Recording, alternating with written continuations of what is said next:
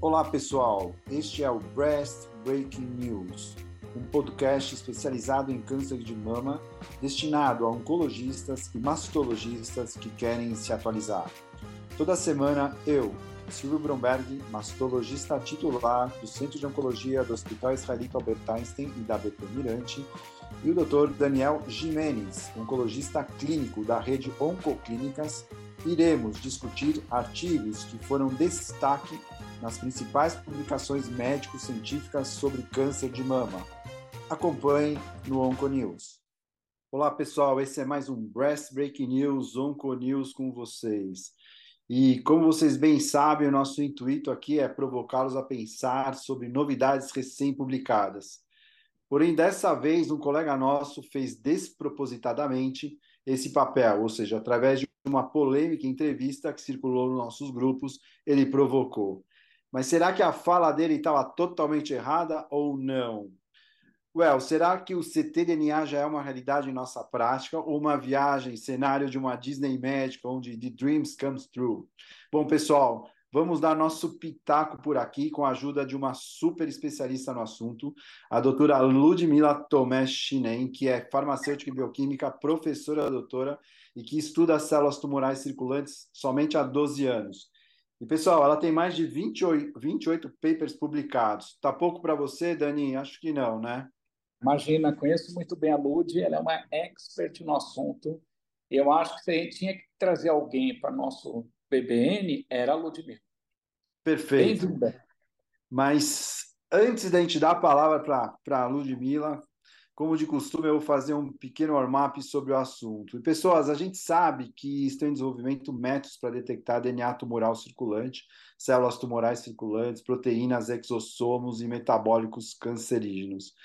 E o interessante é que, a gente, apesar de a gente estar falando isso com uma medicina de precisão ultramoderna, né, a descoberta dessas células circulantes ela foi feita, descrita pela primeira vez em 1948, ou seja, no pós-guerra, Segunda Guerra. A gente sabe que durante a morte celular, fragmentos do DNA são liberados na corrente sanguínea, porém a concentração dessas moléculas se mantém baixas por causa da rápida depuração feita pelo fígado, rim ou baço. É, mas no caso de um câncer, a fração de ctDNA derivada do tumor representa parte de todo o ctDNA circulante. E agora, usar o ctDNA para determinar o risco de desenvolver câncer já é bem mais difícil. Usar a susceptibilidade genômica como predição de um câncer deverá envolver outras variáveis bem complicadas, como história familiar, racial, comportamental, enfim, uma série de dados de risco para desenvolver o câncer de mama. Além disso, como interpretar e validar esses dados? Há uma dificuldade enorme em encontrar os sinais de um câncer inicial ainda não detectável clínico e imaginologicamente. Claro. O que temos por, por enquanto, em larga escala, são vários estudos que são de monitoramento de pacientes com câncer e mesmo assim ainda temos dúvidas muito mais importantes do que a determinação de cutoffs de normalidade.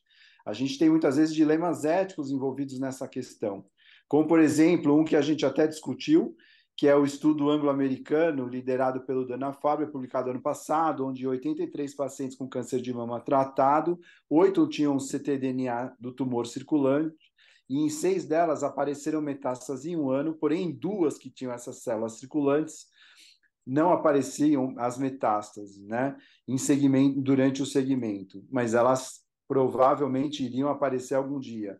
Então, na época a gente discutiu isso, como proceder com essa paciente que sabe célula, que as células tumorais estão andando pelo corpo dela, porém ainda sem nenhum estudo para amparar, né, para combater essa situação, ou seja, a paciente ficaria em que estado de nervos? E o médico ia ficar fazendo exame periódico, atestando a, a limitação profissional? Quanto ético e benéfico seria isso nesse momento que ainda a gente tem uma certa ignorância no assunto? Bom, os estudos não param e, claro, sempre na tentativa de resolver dificuldades da nossa prática diária, o grupo do Reino Unido para tentar direcionar o encaminhamento e economia de exames e um direcionamento mais precoce ao especialista, a fim de iniciar um tratamento mais rápido e não desperdiçar, tempo com dinheiro, com exames desnecessários, que no sistema inglês são pedidos pelo triagista, que no caso o GP, o General Practice, que fez um estudo prospectivo multicêntrico observacional para pessoas com sintomas que fizessem o GP desconfiar que pudesse ser um câncer em andamento. E sempre sintomas relacionados a, a um possível câncer ginecológico, gastrointestinal ou pulmonar. Para essas pacientes, eles realizaram um exame sanguíneo de detecção precoce multicâncer, que eles chamavam de MCED, é, que mediam biomarcadores de câncer com alterações genéticas e epigenéticas no DNA tumoral circulante ou proteínas produzidas pelas células cancerígenas.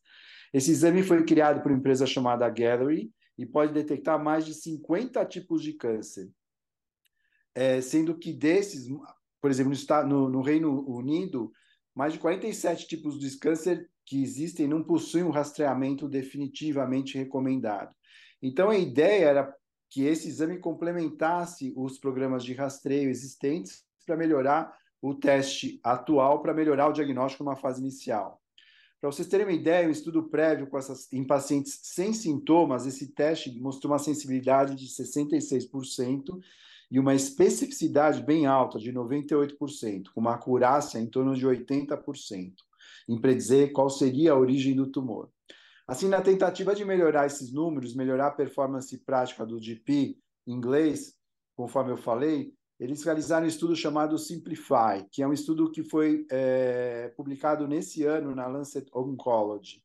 O teste foi citado, foi realizado em 5.500 pacientes, sintomáticas e resultou num diagnóstico de câncer em 7% da população estudada.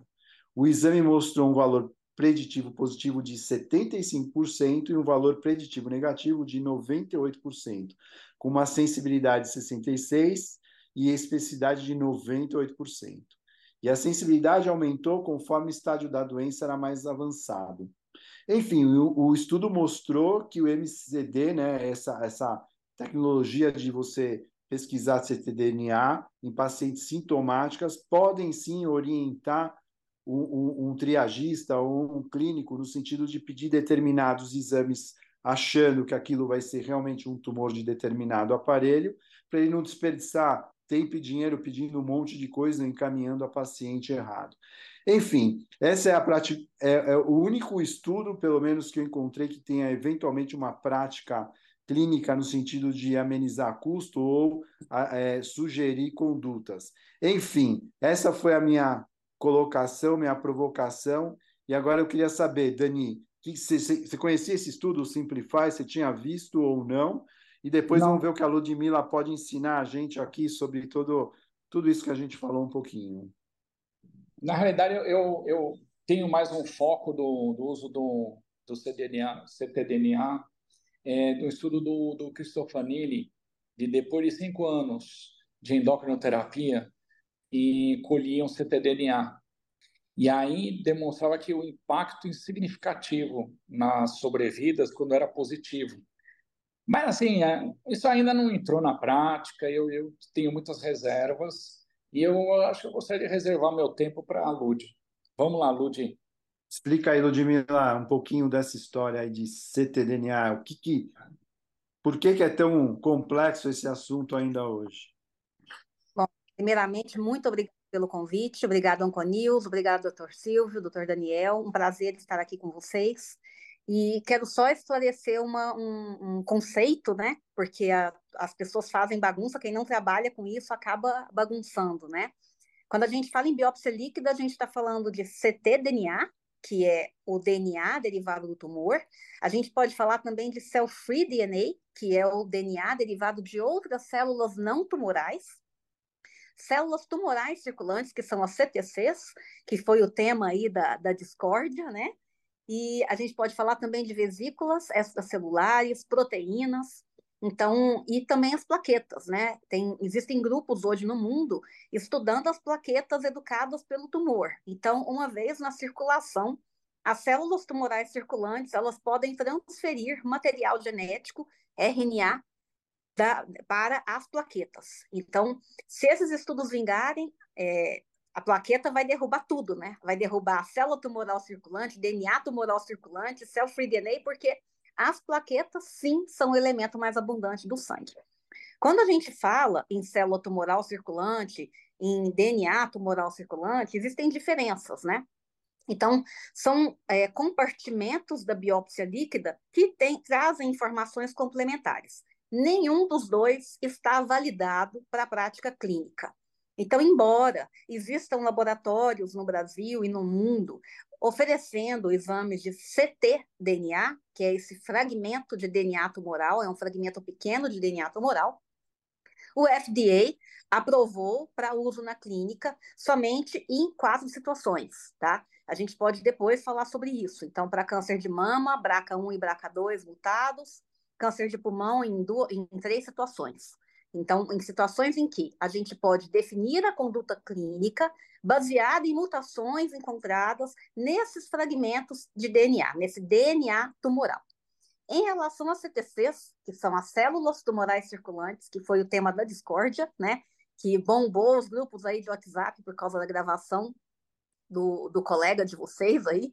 É, a gente tem um método aprovado pelo FDA que se chama Cell Search, que foi aprovado em 2004 com uma publicação no New England Journal of Medicine, e aí, foi um estudo multicêntrico, eles aprovaram o método pelo FDA, já mostraram que a técnica era viável, que conseguia distinguir paciente com câncer de indivíduos sadios, vem sendo usado em alguns centros né, no mundo, para câncer de próstata metastático, câncer coloretal metastático e câncer de mama metastático, nessas três, nesses três cenários, tá?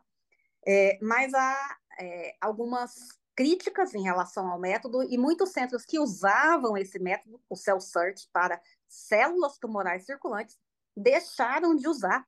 Por quê? Porque dava muito falso positivo e muito falso negativo. Então, condutas clínicas tomadas em cima dos resultados de CTC foram revisitadas, tá? É, em relação a esse estudo que o Dr. Daniel comentou, é um estudo antigo em que é, houve falhas nesse estudo, porque as pacientes, é um estudo de cinco anos atrás, ele, ele, a, a randomização das pacientes não foi feita em cima de tratamento. Então, você não pode comparar a sobrevida de pacientes que, embora todas com câncer de mama metastático, os tratamentos foram diferentes, então as sobrevidas são diferentes, obviamente. Tanto a sobrevida livre de progressão, quanto a sobrevida global. Saiu um estudo recente. Pode falar, desculpa. Então, Ludmila, só, só para é, é, resumir um pouquinho, na verdade, o CTC ele é inferior ao CT-DNA, ou seja... Eu não diria isso. Não diria isso? Não. Tá, então vamos lá, continua. Então você explica, enfia na sua fala essa explicação, então. Por que que ele não é, por que que o CT-DNA não é mais específico que o CTC? O CT-DNA teve mais marketing em cima e o ctDNA, ele tem a vantagem de ser tecnicamente mais fácil, porque uma máquina de PCR, um sequenciamento, hoje em dia as pessoas têm mais prática com isso, tá? Mas ele é mais caro, né, do que as células tumorais circulantes. E para você trabalhar com ctDNA, o tumor tem que ter uma mutação conhecida, né? Então, por exemplo, para câncer coloretal, 40% dos cânceres coloretais têm a mutação em Carras. E o resto? Como que você faz? Não dá para usar o ctDNA para todo mundo. Ah, mas eu posso fazer sequenciamento de nova geração, sequenciar exome, eu vou achar 300 mutações. Qual o significado clínico de 300 mutações? A gente não sabe, tá? A gente conhece clinicamente o significado de algumas mutações. Então, não adianta eu ter um teste que me venda, né? Eu tenho uma, uma empresa que me venda um sequenciamento com 300 genes, se na hora que eu estou na frente do paciente eu não sei o que fazer com isso, tá? Então, é, por que, que eu falo que o, a CTC não é inferior ao ctDNA? Ela, deixa, ela ficou um pouco para trás em termos de marketing, em termos metodológicos, porque isolar a CTC viável é muito desafiador. A célula tumoral circulante é, é uma célula inteira, né? Que traz todas as informações que a gente precisa. Então, eu consigo ver a membrana da célula, eu consigo ver o DNA da célula, o RNA, eu consigo ver na célula proteínas ligadas à resistência a tratamento. Eu consigo ver, por exemplo, na célula tumoral circulante, expressão de PD1 e PDL1. Então, eu consigo saber no sangue, em tempo real, se a paciente com câncer de mama, por exemplo, está respondendo à imunoterapia. O DNA tumoral não me traz essa informação, porque ele é fragmento de DNA. Eu não consigo ver proteína no DNA tumoral. E resistência a tratamento, a gente tem que avaliar, na maioria das vezes, proteína, com exceção das terapias que têm genes como alvo, ok? É, então, não digo que é inferior, eu acho que são ferramentas complementares, depende muito do cenário. Então, se eu tenho um tumor com mutação conhecida e aquela mutação é target, aquela mutação tem uma terapia desenvolvida para ela, eu não tenho dúvida, é o ctDNA que tem que ser usado. Se eu estou trabalhando com um tumor que não tem mutação conhecida e muito menos terapia-alvo desenvolvida para mutação, porque não tem né, mutação conhecida, eu lançaria a mão das CTCs. Perfeito. E me fala uma coisa, Ludmila, existe um, um teoricamente já existe um, um cutoff disso ou não? Não existe? Como que funciona? É, tanto para célula tumoral circulante quanto para DNA tumoral circulante, não existe cutoff, tá? Por quê? Para DNA tumoral circulante, embora já esteja em uso, a gente não tem método é, validado e aprovado pelo FDA. Minto. Sequenciamento de nova geração é o único método aprovado pelo FDA para esses quatro tumores, para essas quatro situações que eu citei, tá? Os outros métodos todos que estão sendo usados, então, PCR Droplet é, Digital PCR, né, que é o PCR em, em gotas, é, sequenciamento de exoma, é, outras tecnologias, PCR convencional, não são validadas. E aí, como são metodologias diferentes, a gente não tem cutoff. O mesmo é verdade para a célula tumoral circulante. Hoje, se a gente fizer uma busca na literatura, a gente tem mais de 30 métodos é, disponíveis para detectar célula tumoral circulante. O único que está aprovado pelo FDA é o CellCert, com muitas falhas. Métodos que vêm crescendo na literatura são métodos de filtragem e microfluidica, mas não tem cutoff, tá? Não tem cutoff porque para a gente definir um cutoff, a gente precisaria de uma casuística enorme, precisaria que vários grupos no mundo estivessem usando a mesma metodologia e, infelizmente, não é o que está acontecendo. É, no fundo, no fundo, o que a gente usa é o que é positivo, ficou negativo, está é, tá presente, por exemplo, ah, vamos pesquisar, que nem teve um estudo do Paloma, é, era o Paloma 2, que fazia um, um landscape, né? ficava do, colhendo, e, no, e aí avaliava o perfil de, de mutações. Aí, no momento da progressão tumoral, a mutação que mais foi prevalente foi a mutação de pique, que deu 40%, né? Bateu uhum. até com a imuno. Então, assim, no fundo, no fundo, Silvio, isso aí está bem, nesse sentido, não está ainda muito refinado, mas assim, se tem, por exemplo, uma carga tumoral importante, que tem esses detalhes, né, Lud, que, por exemplo, uhum. para câncer de mama, pouca doença em, é, dificilmente vai dar positivo. Mas se dá positivo, você tem mais um argumento para usar uma terapia e se negativou, está na hora de dar uma parada. E aí começou a subir, aí a dúvida, quando reiniciar? Você entendeu? Mas, mas, então, mas, assim, aí a questão é, é, pacientes metastáticos, não, Daniel? A gente está falando de pacientes que já estão numa situação avançada, certo? É, mas, por exemplo, tem um estudo de triplo negativo, que não sei se a Lud vai comentar, em câncer de mama triplo negativo fizeram é, ctDNA e os casos que não negativaram, o sobrevida foi, foi horrível. Né? É, é esse estudo, não é, Lud? Sim, sim. Mas eu não, não ia mas comentar. É... Ah, não, mas é, é, DNA tumoral circulante ou, ou CTC? DNA tumoral. Ah, então. É... Porque eu, eu, eu, entendo que, assim, é, e fala, fala para a gente, Ludmila, na verdade, o, o, o DNA tumoral circulante, a, quanto tempo ele dura na circulação? Como funciona? Se você tiver um tumor gigante, seguramente vai ter muito mais ctDNA andando, ou até CTCs. Mas se você tiver um tumor inicial, ou seja, pensar em termos de rastreamento ou em termos de decisão terapêutica, isso não vale, não tem sentido nenhum. Estou certo ou estou falando besteira? Em termos. Então conta. É o seguinte: o DNA tumoral é, ele é diretamente ligado ao tamanho do tumor. Quanto maior o tumor, maior a quantidade de fragmentos de DNA, eu acho. Por quê? Porque quanto maior o tumor, mais células vão entrar em apoptose e necrose, porque o tumor está crescendo, aquelas células lá no centro da, daquela massa tumoral vão entrar em necrose e apoptose. Então, esse tumor vai, com certeza, liberar muitos fragmentos de DNA na circulação. Em relação a CTCs, a, a essa premissa não é verdadeira, tá? O que, que a gente tem visto na literatura? Tumores iniciais liberam muito mais CTCs, muitas vezes, do que tumores metastáticos. Então, para CTC, não existe uma relação entre tamanho e carga de CTCs, tá? E o que, que a gente tem visto ainda? Que, e é o que, a literatura está mostrando, né?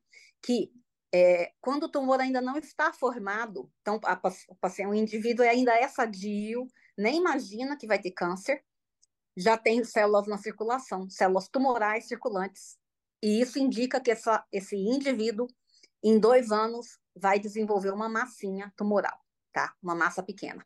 Então, tem um trabalho muito bonito, é de um grupo francês. Esse trabalho já tem aí uns 12 anos. Eles mostraram que pacientes com doença pulmonar obstrutiva crônica, que não tinham câncer de pulmão, mas a gente sabe, né, que a, a DLC é um fator de risco para câncer de pulmão. Então, mostraram que esses pacientes que tinham DPLC, tinham familiares com câncer de pulmão, mas ainda não tinham câncer de pulmão, eles é, recrutaram, incluíram 168 pacientes, cinco desses pacientes tinham CTCs. Eles acompanharam esses pacientes por até dois anos, os cinco desenvolveram tumor. Boa notícia, é, houve uma intervenção precoce, esses cinco pacientes estão curados até hoje, sem recidiva, tá? É, é bárbaro. É bárbaro, né, doutor Daniel? Eu acho hum. bárbaro. Acho bárbaro. Aí sim, aí sim a gente vai ver um impacto realmente significativo, né? Mas pelo que, você, pelo, que você, pelo que você falou, Ludmila, na verdade, o que precisa é melhorar o método para achar essas células. É Exatamente. aí que a gente está. A gente está. Se fosse numa escala de 0 a 100, onde a gente está nesse para achar essas células? Eu diria 80. 80 oh, é bom. Tá bom. 80 é bom. É bom. É bom. É bom. falar para vocês Olha. por quê. Existem duas metodologias que eu conheço, tá? E eu fico buscando metodologias aí incessantemente que estão em vias de ser aprovadas pelo FDA, tá? Existe uma metodologia coreana que é perfeita. Eu tentei trazer para o Brasil, eu não consegui, tá? Por causa de taxação, porque os coreanos não entenderam o nosso sistema de taxação, foi muito ah, entende. Tá. Existe uma metodologia que não é tão maravilhosa quanto essa coreana, mas é muito boa e também está em vias de ser aprovada pelo tá? É, e que mais? Qual era a outra pergunta? Me perdi. Não, pra, na verdade era para dizer o que, que pé que a gente está em relação ao CTC. Você falou que a gente está bem na faixa, na fita, ou seja, 80 de 0 a 100, 80 é um número alto. Provavelmente a gente muito em breve deve ter uma uma uma metodologia bem perspicaz para achar essas células. E pelo que eu estou entendendo do teu discurso, entre ctDNA e CTC, você está apostando no CTC. Pelo menos é o que eu estou entendendo pelo menos em termos de rastreamento, identificação precoce, etc., o CTC ele vai melhor e, pelo que eu estou entendendo, o ctDNA ele vai ser um driver para doenças mais avançadas que você vai seguir ou eventualmente trocar a sua medicação ou medicar de maneira específica, porque você precisa identificar a carga genética que a gente já domina o assunto para poder ter algum resultado. Estou certo? Tá certo. Tá certo. Ludmila, resumidamente, por causa do nosso tempo. Então, é. assim, eu vou te dizer, quando eu vi aquela história que rodou nos grupos, eu diria que a, a intenção foi boa, ele foi visionário, mas ainda é um mundo da fantasia, não é 100% real tudo que foi falado. Estou certo ou estou errado? Tá certo, concordo com você, Silvio. Qual que, o Daniel também, então ótimo. Agora, qual que é a perspectiva? Como você, assim, sucintamente, o que, que você acha? É, CTDNA, enquanto, você acha que em quanto tempo isso pode entrar na nossa prática? É um chute, claro, mas você que é estudiosa do assunto dessas situações, como você define em perspectiva para cada para cada uma dessas coisas, o ctDNA e eventualmente o, o próprio CTC? Silvio, é, o ctDNA já está em prática, mesmo sem aprovação de Anvisa e sem aprovação de FDA, tá? É, precisa de mais, de mais estudos, precisa de validação? Eu acredito que sim, eu acredito que os grupos internacionais estão correndo atrás disso para colocar o ctDNA em prática para todos os tumores, tá? Não só para esse grupo restrito que está na prática hoje, que é colo retal, é, pulmão, mama e é, acho que são só esses três, tá? É, CTC, eu acredito que em dois anos, no máximo, aí a gente está com alguma coisa disponível.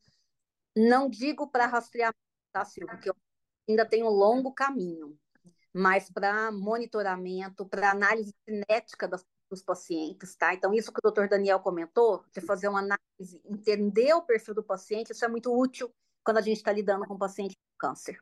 É, é essa a minha aposta. Perfeito. E me fala uma coisa. Então, não gastemos dinheiro com isso nesse momento, é isso? Ai, Silvio, difícil. Não, não, não em pesquisa, não em pesquisa, na prática clínica. É, eu acho que com ctDNA gastemos com as quatro situações citadas no início do podcast. Com mutações com conhecidas, etc., pacientes avançados. Perfeito. Não existe método aprovado. Não gastem dinheiro com isso. Fiquem atentos. Perfeito, Ludmila. Acho que foi dado o recado. Eu que não entendia nada, agora entendo tudo. A gente quer, né, Daniel? A gente quer mais devagar, agora entendeu? Imagino que todo mundo que escuta a gente que é expert vai ficar muito mais expert no assunto. Eu acho que foi super boa a tua contribuição, ajudou bastante. O que você achou, Daniel? Perfeito. Não, não imaginava diferente. A Ludmila acompanha toda, todo o progresso dela desde a nossa época de AC Camargo e se tem alguém aqui no Brasil que manja muito disso, é a Lud. Perfeito. Então, Ludmila, foi um prazer ter você aqui com a gente. Você ensinou bastante, colocou os pingos nos is. A gente agradece. E, pessoal, esse foi o, o Breast Break News dessa semana. Continue conosco, Onco News, e um grande abraço. Abraço. Até mais, gente. Obrigado, Lud. Tchau, tchau. Obrigado. Obrigado. Tchau, tchau.